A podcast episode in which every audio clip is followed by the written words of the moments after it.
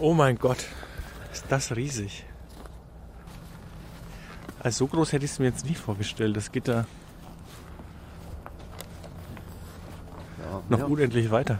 Das Loch selbst, diese Rinne ist vier Kilometer lang, 500 Meter breit, aber sie wandert ja durch die Landschaft. Nicht? Und nach Süden haben wir jetzt also etwa 10 Kilometer umgewühltes Land, wo der Tagebau ist Ende der 70er Jahre aufgeschlossen worden und seitdem nach Norden gewandert.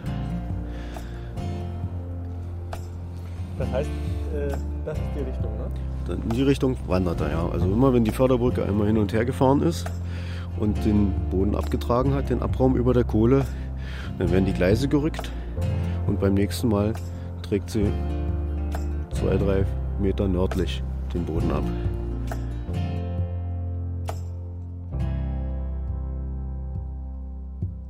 Vor mir breitet er sich aus, der Tagebau Jenschwalde.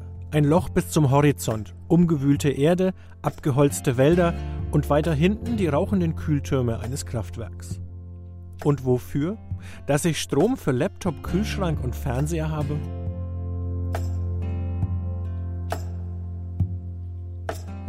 Welche Folgen hat der Kohleabbau für uns Menschen, für die Natur, für das Klima und was sind Alternativen? Diese Fragen versuche ich für die Heinrich Böll Stiftung zu beantworten. Zuerst fahre ich in einen Tagebau, um zu sehen, wie Kohle abgebaut wird. Dann will ich wissen, welche Folgen die Verbrennung von Kohle hat für das Klima und für die Menschen. In der dritten Folge schaue ich, wie aus Kohle Geld wird. Im letzten Teil geht es dann zur Sache. Ich bin mit Demonstrantinnen im Rheinland und der Lausitz unterwegs und ergründe, wie ein gerechter Ausstieg zu schaffen ist.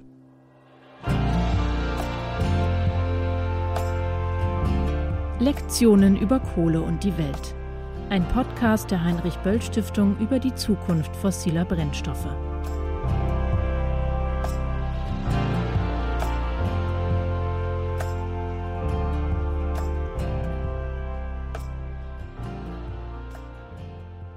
Ich beginne meine Recherche wie üblich und lese mir einige Artikel durch. 6. April 2015 NTV Bsirske Kohleabgabe ist Jobkiller. 6. Mai 2016 Deutsche Wirtschaftsnachrichten Chaos in der Energiepolitik führt Deutschland in den Blackout. 1. Juni 2016 Frankfurter Allgemeine Bedroht der Klimawandel die Finanzmärkte? 21. Februar 2017 Gießener Anzeiger Energiewende lässt Kosten explodieren. Ob Gegnerinnen oder Befürworter, eigentlich ist allen klar, ein Ausstieg aus der Kohle ist unumgänglich. Wenn wir weiter munter Kohle verbrennen, dann verheizen wir unsere Zukunft. Und mit der Kohle wird langfristig Geld verbrannt, denn das gesamte Kohlegeschäft ist jetzt schon betriebswirtschaftlich kaum profitabel, sagen Kritikerinnen. Die Kosten für Umwelt und Gesundheit sind da noch nicht mal drin. Pfad und Zeitpunkt für den Kohleausstieg sind noch immer umstritten. Verbraucher und Industrie befürchten, dass der Strom teurer wird. Um zu verstehen, wie Kohle abgebaut wird, habe ich Betreiber von Tagebauen angeschrieben, denn ich wollte einen Tagebau aus der Nähe sehen und auch um ihren Standpunkt zu verstehen.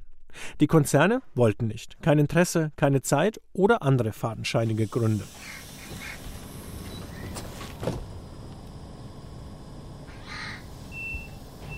Also fahre ich auf eigene Faust in die Lausitz, nach Jenschwalde. Dort treffe ich einen Umweltexperten. Ich bin der René Schuster von der Umweltgruppe Cottbus. Wir gehören zum Umweltverband Grüne Liga und da sind wir als Cottbuser Gruppe und ich ganz besonders für die Braunkohle zuständig. René Schuster zeigt mir einen Tagebau in der Lausitz. Wir fahren vom Bahnhof aus nach Griesen. In der Ortschaft Griesen biegen wir ab, dann endet plötzlich die Straße vor einem riesigen Loch. Unser Ziel hier ist eine Aussichtsplattform am Ostrand des Tagebaus Jenschwalde. Bevor wir die Stufen hochsteigen, kommen wir an mehreren Informationstafeln vorbei. Auf gute Nachbarschaft lese ich dort. Die Botschaft, wir haben alles im Griff. Bei unseren Tätigkeiten achten wir darauf, Eingriffe in Natur und Landschaft auf ein vermeidbares Maß zu begrenzen und geeignete Ausgleichsmaßnahmen vorzunehmen. Von einem Erdwall und einer Schutzwand ist die Rede, um Lärm und Staub abzuschirmen. Einige richtige Sandstürme hat es gegeben, wo man, also Sand, ja, wenn hier ordentlich Wind kommt, ist ja eine freie Fläche über vier Kilometer, da kann der Wind ordentlich ähm, sich auch aufbauen und der bringt dann einiges an Sand oder Staub mit äh, nach Griesen und da kann man nicht auf der Terrasse Kaffee trinken, weil da knirscht es zwischen den Zähnen. René Schuster erklärt, dass Tagebaue zu manchen Ortschaften nur einen Abstand von 200 bis 300 Metern haben. Zusätzlich werden mit den Tagebauen Verkehrsverbindungen gekappt. So endete die Straße hinter Griesen nicht einfach, sondern ging weiter bis auf die andere Seite des Tagebaus. Die Tagebauumgehung nun ist ein großer Umweg für die Anwohner. Peanuts, im Gegensatz zu den Umweltfolgen, die mich gleich beschäftigen werden. Jetzt schaue ich mit René Schuster erst einmal in die Grube. Also wir sehen jetzt hier eine riesige Sandfläche. Ähm, in der Mitte ist eine 100 Meter tiefe Rinne, 4 Kilometer lang und etwa 500 Meter breit. Und da stehen dann die Tagebaugeräte drin. Also das größte ist die Förderbrücke. Die nimmt den Abraum, also den Boden über der Kohle auf der einen Seite weg und transportiert ihn mit einem Förderband auf die andere Seite und schüttet ihn dort ab. Und dazwischen ist also dann die Kohle freigelegt und da sind die etwas kleineren Kohlebagger Laut Betreiber holten die Kohlebagger im Tagebau Jenschwalde 2015 11,9 Millionen Tonnen Kohle aus der Erde.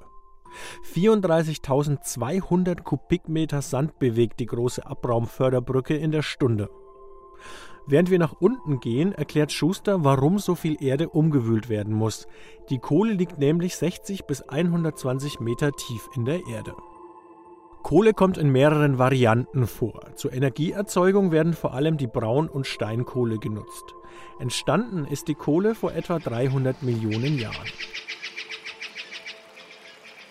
Dort, wo heute die Kohle liegt, wuchsen in der Karbonzeit Bäume, Farne oder Schachtelhalme. Diese standen nicht auf festem Untergrund, sondern in einem nassen, sumpfigen Gebiet. Das lag daran, dass die Wälder zumeist am Rand von flachen Gewässern standen.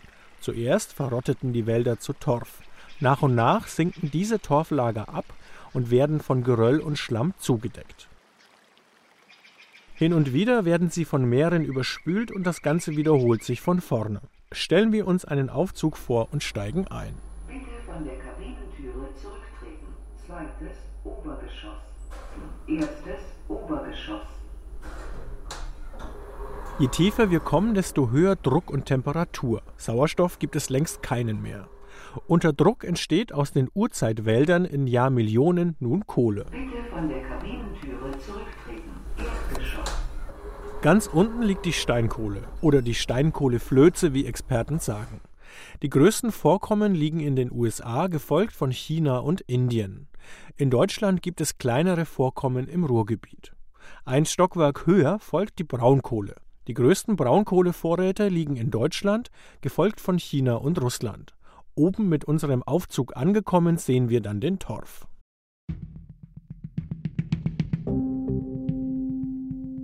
Je älter die Kohle, desto höher ihr Kohlenstoffgehalt und der Heizwert. Neben Kohlenstoff besteht die Kohle hauptsächlich aus Wasserstoff, Stickstoff, Schwefel und Sauerstoff. Die gespeicherten Verbindungen werden bei der Verbrennung freigesetzt, so wie das gespeicherte Kohlenstoffdioxid, das zur Klimaerhitzung führt. Das beschäftigt mich in der nächsten Folge genauer. Wer nicht warten will, der kann im Kohleatlas der Heinrich Böll Stiftung nachlesen. Einfach googeln Kohleatlas Böll Stiftung.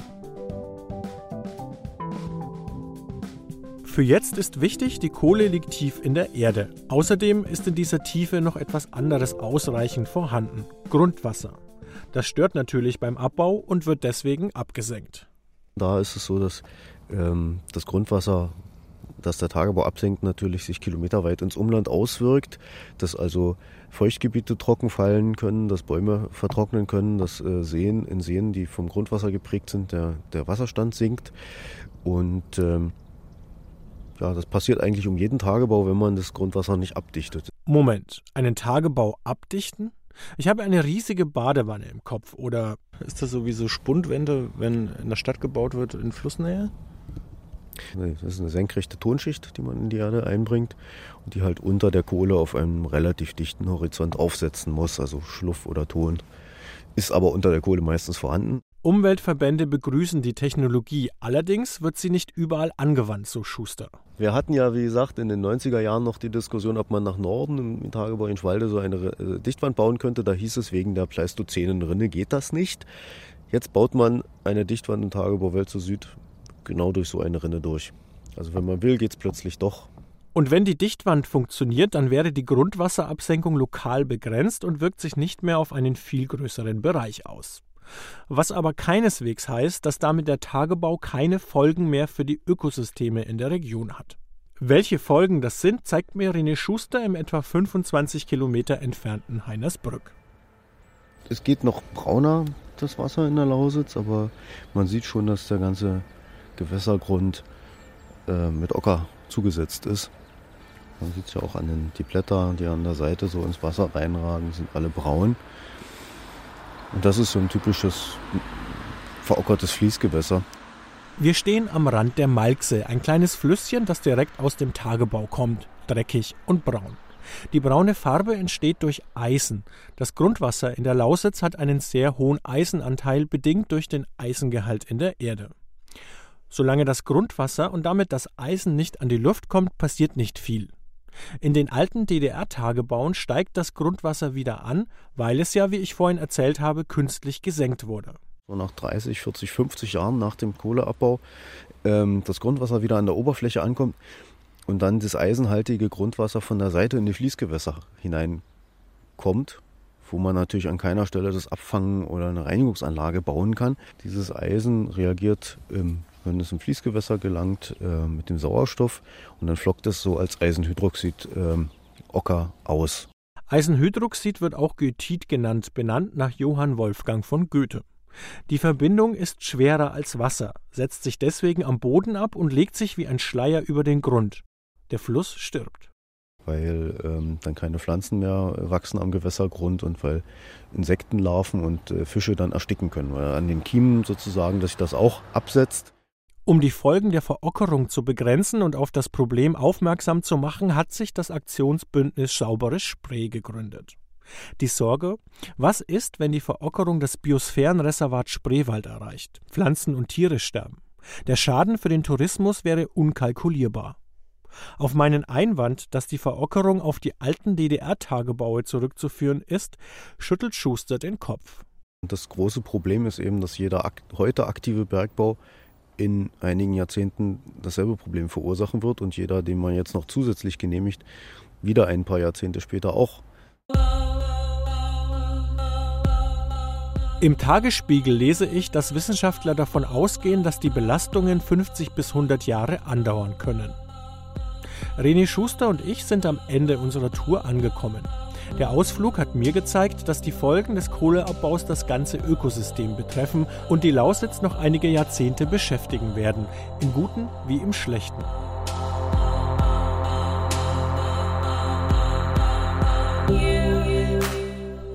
Wolfgang Ruhpieper sieht in der Kohle vor allem das Gute. Er empfängt mich im Büro des Vereins Pro Lausitz in Cottbus. Lobbyist nennen ihn die einen, er selbst sagt, dass er jenen eine Stimme geben möchte, die für die Lausitzer Braunkohle sind. Denn die Braunkohle ist ein wichtiger Arbeitgeber. Verschwindet die Braunkohle, verschwinden die Arbeitsplätze, so die Rechnung. Die müssten sich in der Bundesrepublik irgendwo anders ein Zuhause suchen, ohne eine Entschädigung zu bekommen. Und äh, das ist natürlich die Gewichtung, dass die auch ihre Heimat verlieren. Sie würden hier gerne in der Lausitz bleiben wollen, finden aber keinen Arbeitsplatz mehr. Ende März 2017 verkündete die LEAG, der Betreiber der Kraftwerke und Tagebau in der Lausitz, ihr neues Revierkonzept. Demnach werden Planungen für Jenschwalde Nord aufgegeben und Nochten 2 wird nur teilweise erweitert. Die Entscheidung über die Erweiterung von Welzow Süd 2 vertagte die LEAG auf 2020. Der Verzicht auf neue Tagebaue und Tagebauerweiterungen ist eine betriebswirtschaftliche Entscheidung des Unternehmens. Die LEAG verzichtet auf die kostspielige Erweiterung, weil sich die Investitionen nicht mehr lohnen. Die Nachfrage an Braunkohlestrom wird in den nächsten Jahren deutlich zurückgehen. Mit Kohle lässt sich also kaum noch Geld machen. Wenn Braunkohleunternehmen mit der Kohle kaum noch Kohle machen, was ist dann mit den Folgekosten des Braunkohletagebaus? Das erinnert mich an die Diskussion zum Atommüll. Die Frage, wer für die Folgekosten des Braunkohletagebaus aufkommt, also zum Beispiel für die Rekultivierung der riesigen Flächen, ist als Rückstellungsproblematik bekannt. Ich verabrede mich mit zwei Expertinnen in Berlin, die mir das erklären. Annalena Baerbock, Bundestagsabgeordnete aus Brandenburg für Bündnis 90 Die Grünen und klimapolitische Sprecherin meiner Fraktion. Eine Studie im Auftrag der Heinrich-Böll-Stiftung und anderen Umweltorganisationen vom Juni 2016 hat herausgefunden, dass es große Schwächen bei der Rückstellungspraxis gibt. Daniela Setton vom Institut für transformative Nachhaltigkeitsforschung in Potsdam ist Mitautorin. Die ganze Berechnung dieser Rückstellungspraxis ist intransparent, wissen eigentlich nur die Bergbaubetreiber. Auch die Behörden kontrollieren das aus unserer Sicht nur unzulänglich, weil sie teilweise auch nicht die Kapazitäten haben. Das heißt, die ganze Frage, sind die Rückstellungen in der ausreichenden Höhe kalkuliert, ist eine Frage, die die Öffentlichkeit nicht kontrollieren kann. Bisher so lese ich in der Studie ist nicht ersichtlich, inwiefern die Braunkohleunternehmen ausreichend Rückstellungen gebildet haben. Das heißt, sie haben manchmal erst von jetzt in, was weiß ich, 20, 40, 50, 60 Jahren Maßnahmen, die anfallen. Vielleicht gibt es dann diese Unternehmen gar nicht mehr. Oder was ist, wenn ein, ein Unternehmen insolvenz geht? Was ist beim Verkauf eines Unternehmens, wie es jetzt in Braun, im, Brandenburg passiert ist und, und Sachsen, es, Vattenfall hat seinen Braunkohlesparte verkauft an einen neuen Akteur, die LEAG jetzt, die zusammengesetzt ist aus zwei Unternehmen, wo zumindest eines der Unternehmen das andere sehr, sehr komplizierte Unternehmensverpflichtungen hat, wo sie im Zweifel fragen müssen, wer haftet da eigentlich?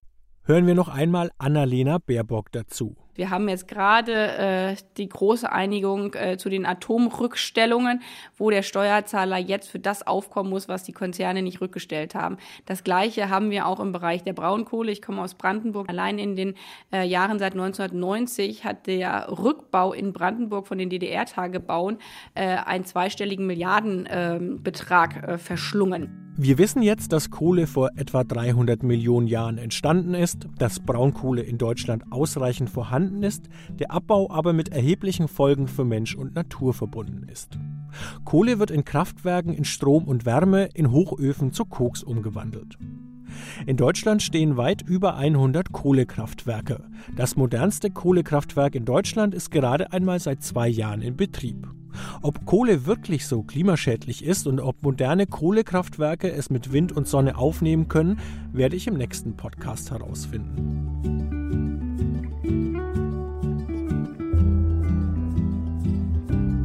Ein Böll-Spezial von Jan Schilling. Ton und Technik Jan Schilling. Musik Scott Gretton. Pavus Degree, Poddington Bier und Adriana Crickle.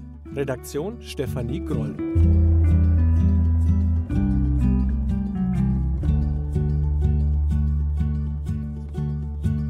Produziert für die Heinrich-Böll-Stiftung. Das war der erste von sechs Teilen einer Podcast-Reihe über Kohle und die Welt. Sie können alle Episoden abonnieren oder bei Soundcloud, Deezer und Spotify hören. Suchen Sie einfach nach Böll Spezial.